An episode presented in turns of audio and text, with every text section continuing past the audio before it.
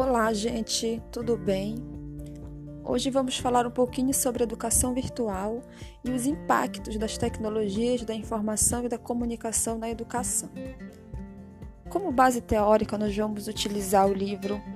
Psicologia da Educação Virtual Aprender e Ensinar com as Tecnologias da Informação e da Comunicação, de César Coll e Carlos Monereu com a ajuda de alguns colaboradores. Eles são da Universidade de Barcelona, na Espanha. O livro foi publicado a primeira vez em 2010 e é uma excelente leitura para quem quer se inteirar mais sobre tudo que envolve a educação virtual e seus impactos nos processos de ensino. Para a gente começar essa discussão, nós não podemos deixar de falar sobre o quanto essas tecnologias elas estão presentes na nossa vida e afetam quase todos os aspectos dela. É, por se tratar de uma tecnologia é, de fácil é, comunicação, que utiliza signos, utiliza a linguagem oral, escrita, utiliza vídeo e fotos, ela se torna de um entendimento muito fácil e faz com que o uso dela na, na educação se torne frequente e necessário. Essas tecnologias da informação e da comunicação, elas trouxeram é, uma grande evolução das modalidades educacionais com, com o decorrer do tempo. Nós sabemos que todo o processo de ensino começou através da linguagem oral. Ele foi é, evoluindo para a linguagem escrita, depois passou para os analógicos, como a televisão, até o que nós vivemos hoje, que é a da era digital, do Wi-Fi, dos celulares e dos computadores, que estão tão interligados hoje em dia com o processo de acesso à informação. É, sobre o contexto dessas transformações, é, não podemos deixar de falar do quanto elas são interdependentes e da influência que ela gera entre si mesma é, do quanto essa informação e o acesso a essa informação vem mudando as estruturas do conhecimento no mundo inteiro. É, a rapidez desses processos também faz com que as pessoas é, sejam cada vez mais bombardeadas de informação e conhecimentos. É muito importante checarmos se esses conhecimentos eles é, são reais, se são verdadeiros, se eles têm base ou não. É, tudo, toda essa rapidez, toda essa, esse, essa facilidade de acesso, ele nos leva a uma reflexão do quanto nós estamos é, abstraindo dessa informação, desse conhecimento que está sendo lançado para a gente de maneira tão rápida e extensiva. Né? O quanto essa, essa transformação do espaço e do tempo que essas tecnologias da informação elas trouxeram para o dia a dia tanto, nosso, tanto no nosso dia a dia como professor e aluno, quanto no nosso dia a dia como cidadão, o quanto isso afetou né, a nossa relação com a educação e com o conhecimento. É, sobre a influência da internet da educação, na educação, não podemos deixar de citar os benefícios que algumas ferramentas que elas trouxeram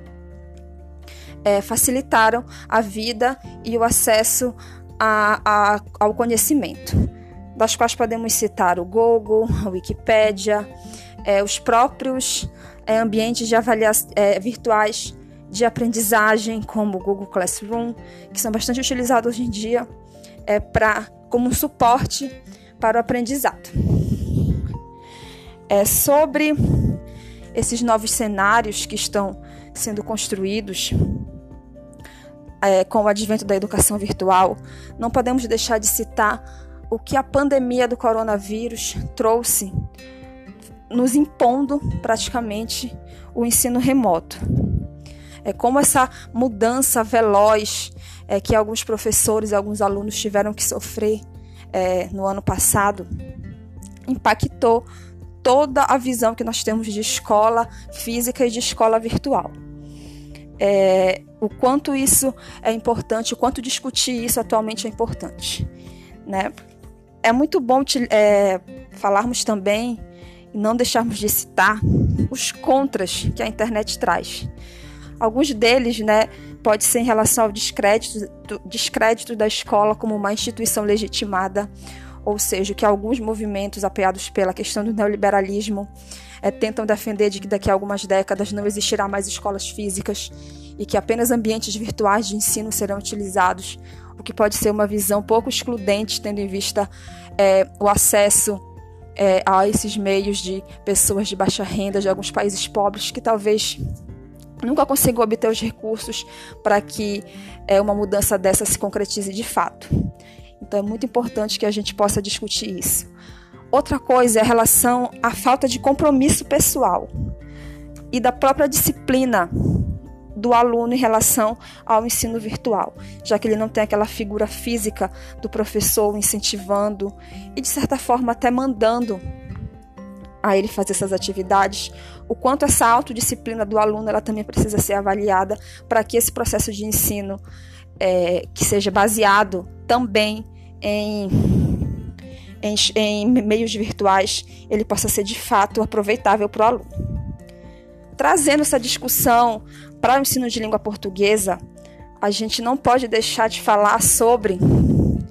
o quanto isso pode ser benéfico também para o ensino de língua, porque é, o acesso às redes sociais e às mídias sociais, elas fizeram com que o aluno tivesse mais é, é acesso a muitas opções de gêneros textuais e faz com que se, to se, transforme, se crie novos gêneros textuais também. A própria linguagem da internet, o chamado internetês, pode ser um objeto de análise linguística muito importante, né, com o uso de palavras importadas, com de, de outras línguas, o uso de neologismos, de abreviações, próprio da linguagem que é usada nesses ambientes virtuais. É, e para a gente encerrando o nosso episódio, é muito importante refletirmos sobre a essenciabilidade desses ambientes virtuais. Se isso pode ser considerado só um recurso, se já é imprescindível no processo de ensino, tendo em vista a urgência que nós é, conseguirmos que, que nós conseguimos perceber com a questão da pandemia e o advento do ensino remoto trouxeram na questão de atualização, de qualificação, tanto de professores até mesmo de alunos, para que possam é, ter acesso a, a esses meios. Né? E é importante também a gente pensar e focar bastante na própria formação do professor sobre essa